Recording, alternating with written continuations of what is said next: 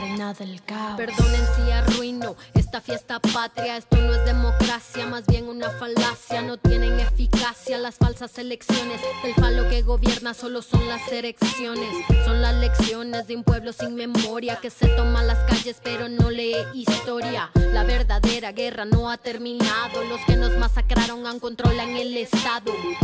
Saludos compañeros y compañeras. Un enorme placer poder llegar hasta ustedes a través de este podcast, donde participaremos Kembly Solano, Christopher Mora, Emanuel Cerdas y su servidor César Díaz con el tema del pensamiento decolonial en Walter Miñolo y Aníbal Quijano. Empezaremos con Miñolo, quien es filósofo y profesor de literatura, nacido en Argentina en 1941. Entre sus aportes más importantes se cuenta con la producción de categorías de análisis como diferencia colonial, pensamiento fronterizo y colonialidad del ser. A continuación, les presentaremos cinco hallazgos para entender el pensamiento de colonial en Miñolo a través de la revisión compilatoria de autores sobre el giro epistémico de colonial, un texto del año 2007 con un bagaje y aportes riquísimos como provechosos.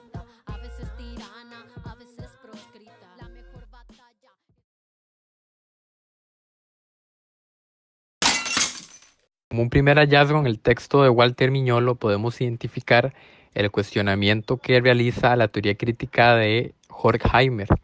Este era parte de la escuela de Frankfurt, una escuela muy importante que, eh, al menos en ciencias sociales, pues descubre una serie de pensadores que se acogen a algunas teorías críticas que habían del, del mundo ya existente, al menos de las teorías más tradicionales. Eh, lo que dice lo que dice Miñolo sobre Horkheimer es que cuando él establece su teoría crítica, eh, olvida o deja de lado que es un proyecto de modernidad y colonialidad, al menos el pensamiento que ahí se, se, trata, pues se, se, circunscribe mucho en esta lógica de modernidad y colonialidad. Eh, lo que dice Miñolo es que esto es constitutiva de un ejercicio del poder. Entonces, lo que él, eh, en este primer hallazgo, es que este cuestionamiento lo lleva a él a pensar que, al haber este ejercicio del poder a partir de la modernidad colonialidad, genera un pensamiento otro que no es otro más que el pensamiento de la decolonialidad y que podemos hallar en algunos pueblos como en América y en algunos pueblos también en Asia e incluso África. Podría parecer muy sencillo comprender la teoría de la decolonialidad a partir de la frase de Foucault donde subraya que todo poder genera un contrapoder. Pero como un segundo hallazgo hallamos en Walter Miñolo la posibilidad de pensar esto de, una forma distinta. Al menos el hallazgo que encontramos es el énfasis que hace Miñolo en la diferencia entre pensamiento decolonial y el pensamiento postcolonial. Eh, él hace una referencia en esto a partir de un giro epistémico, donde se enfatiza el tema de la matriz colonial de poder. Y este es el origen principal que, él hace para hacer esta diferenciación. Esta diferenciación lo que lleva a precisar es que eh, pensamiento decolonial hubo mucho más antes que el pensamiento postcolonial, cuya principal diferencia es eh, que el pensamiento postcolonial se desprende del pensamiento postestructuralista francés, donde Foucault eh, pues forma parte. Por el contrario, el pensamiento decolonial tiene data mucho más antigua, casos que vamos a analizar en el siguiente, en el siguiente hallazgo. La tesis es que al final, este inicio del proyecto Modernidad Colonial se creó un pensamiento decolonial. Como un tercer hallazgo podríamos evidenciar la referencia que hace a la apertura del pensamiento decolonial eh, y era un especial énfasis en el asunto del desprendimiento de la episteme política. Eh, con esto él quiere decir que la lógica ya de izquierda, de centro y de derecha no tiene como una principal vigencia, al menos en el pensamiento de colonial. Él al respecto, eh, esto lo justifica, ¿verdad? Eh, a partir de una serie de hechos como el texto del fin de la historia de Francis Fukuyama, hace una serie de referencias. Pero también es importante tener acá como ejemplo el texto de Woman Poma de Ayala, eh, aproximadamente en 1616, que durante 400 años estuvo oculto y pues es un reflejo de cómo actuó la corona española en, en el Tahuantinsuyo, en lo que se conoce actualmente como el Imperio Inca. Es importante tener referencia a este texto porque lo cita de forma reiterada Miñolo en en su, en su escrito y es de vital importancia ya que él define alguna serie de, de valores, al menos para la nueva crónica y el buen gobierno, que es el nombre del título. Él hace referencia a esto a partir de valores inscritos en el tema de la cristiandad. Incluso eh, el autor menciona a Miñolo que cristiandad podría ser sinónimo de democracia y que, y que basado pues, en el pensamiento zapatista, eh, la democracia es una forma de convivencia y no una forma colonial de poder, como es el ejemplo del cristianismo. Así él responde a la duda, ¿verdad?, si el pensamiento de Oman Poma Ayala no es colonial al estar basado en el pensamiento europeo moderno del cristianismo. Pero bueno, esa es su respuesta. Y como hallazgo también este texto nos podría ayudar a evidenciar cómo hay una ética de valores del multiculturalismo en el texto de Oman Poma Ayala, algo que ya más venido en nuestros días encontramos con mucha actualidad. Gracias, Emanuel. Nuestro cuarto tema es la no transgresión de la episteme moderna en la construcción de una cosmovisión intercultural como la base de otra racionalidad. Esto es lo que en Beck se denomina desarraigo, que no supone un desprendimiento de la totalidad del conocimiento, sino de los vínculos que producen paradigmas y símbolos distorsionados. Miñolo nos aporta que una de las razones por las cuales los movimientos de descolonización fracasaron, verbigracia al socialismo o comunismo, es que, y cito, cambiaron el contenido pero no los términos de la conversación y se mantuvieron en el sistema del pensamiento único, griego y latín, y sus derivados moderno-imperiales. Cierro cita. Es decir, no hubo una limpieza del ser y del saber. Y eso nos lleva a nuestro quinto tema, la acción decolonizadora como resistencia y esperanza. Finalmente, Miñolo invita a posicionar permanentemente tres temas fundamentales en el escenario conceptual político para la acción decolonizadora, el género, la raza y la naturaleza. Esperamos que las reflexiones del autor nos lleven a pensar en que no habrá justicia social con sistemas basados en la idea de raza, de carácter colonial eurocéntrico, ni con sistemas donde impera el neoliberalismo extractivo y depresor de los recursos naturales, donde por razones de género al mismo tiempo las mujeres tienen impactos diferenciados en estas lógicas de dominación patriarcal incluso que nos sirva de reflexión para un proceso constante de deconstrucción del pensamiento y autoevaluación de nuestros privilegios en los contextos actuales donde hemos presenciado el estallido de protestas antirraciales en Estados Unidos y el mundo e inclusive la normalización del discurso xenofóbico y la legitimidad en la conformación de estados de excepción en la zona norte fronteriza del país de tal manera que no incurramos en la unificación basada en la idea de raza que nos lleve a tener hostilidad hacia otras y otros. Pues ubicar estos escenarios en la configuración de las sociedades modernas es la marcha misma del pensamiento decolonial, de la cual surgirá lo que el autor denomina la energía del descontento. Este amor no es de novelas, es de prietos y de prietas. Que no, este amor no entiende de medias naranjas, no entiende nada de parejas, no es un amor de rejas, no carga en el pene la valentía ni el imperativo patriarcal.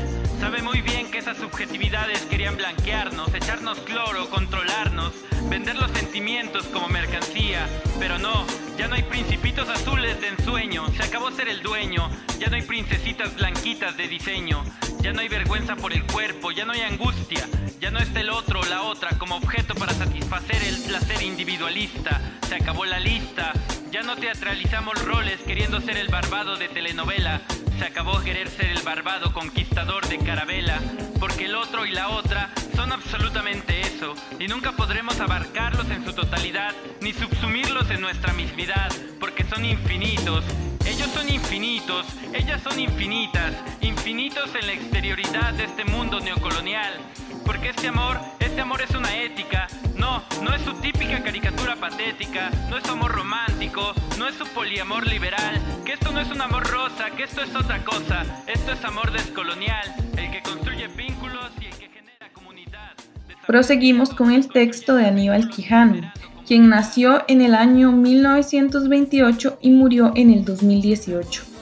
Fue un sociólogo y teórico político peruano sus aportes al pensamiento latinoamericano se pueden visualizar en dos etapas, la marginalidad y la colonialidad del poder. Para poder entender el pensamiento decolonial en Quijano, se exponen también cinco hallazgos centrales presentes en la lectura.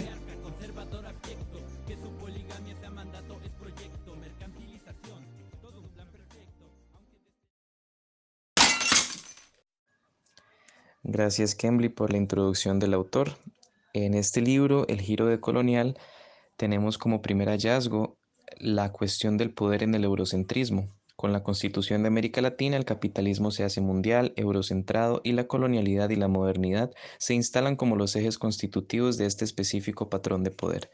Tal como lo conocemos históricamente, el poder es un espacio y una malla de relaciones sociales de explotación, dominación, conflicto, articuladas en función y en torno a la disputa por el control de específicos ámbitos de existencia social, como son el trabajo y sus productos, en dependencia del anterior, la naturaleza y sus recursos de producción, el sexo, sus productos y la reproducción de la especie, la subjetividad y sus productos materiales e intersubjetivos, incluido el conocimiento, y la autoridad y sus instrumentos de coerción en particular para asegurar la reproducción de ese patrón de relaciones sociales y regular cambios.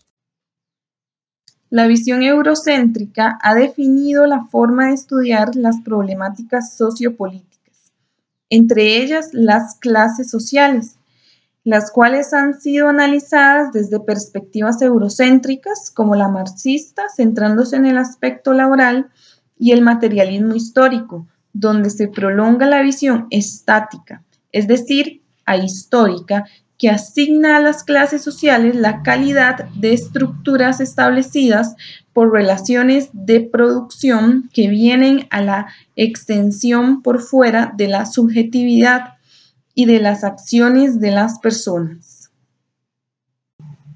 Estas visiones eurocéntricas no han sido suficientes. Es por ello que Quijano transfiere clase del mundo de la naturaleza al de la sociedad.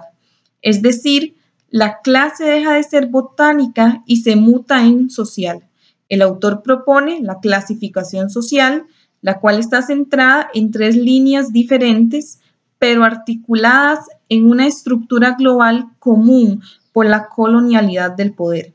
Estas tres líneas son trabajo, género y raza, las cuales han sido y son un medio extremadamente eficiente de los capitalistas para mantener el control del poder.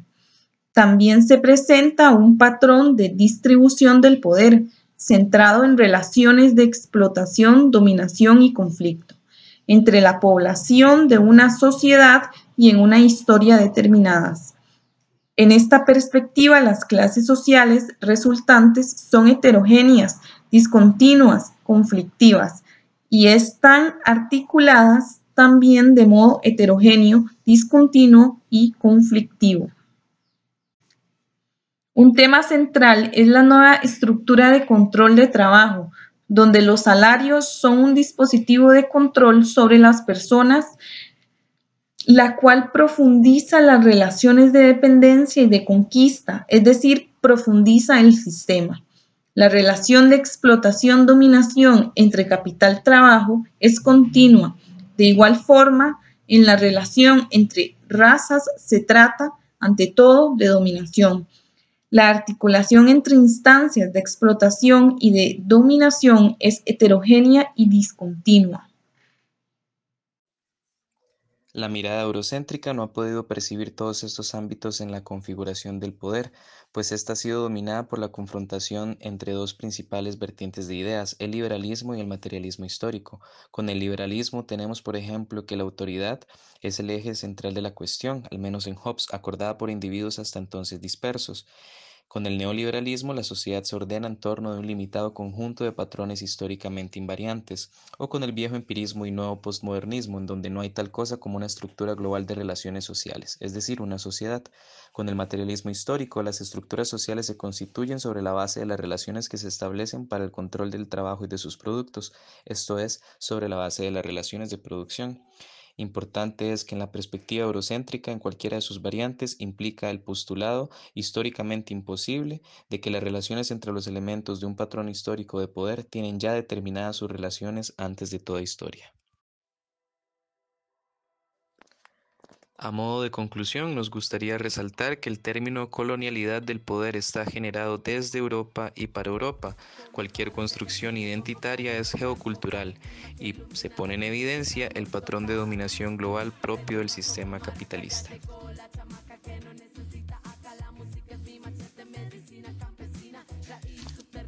Esperamos que hayan disfrutado de este podcast que creamos con mucho cariño para todas y todos ustedes. Esperamos que nos sintonicen en el próximo capítulo y que pasen una muy buena tarde. Muchas gracias, compas, que estén.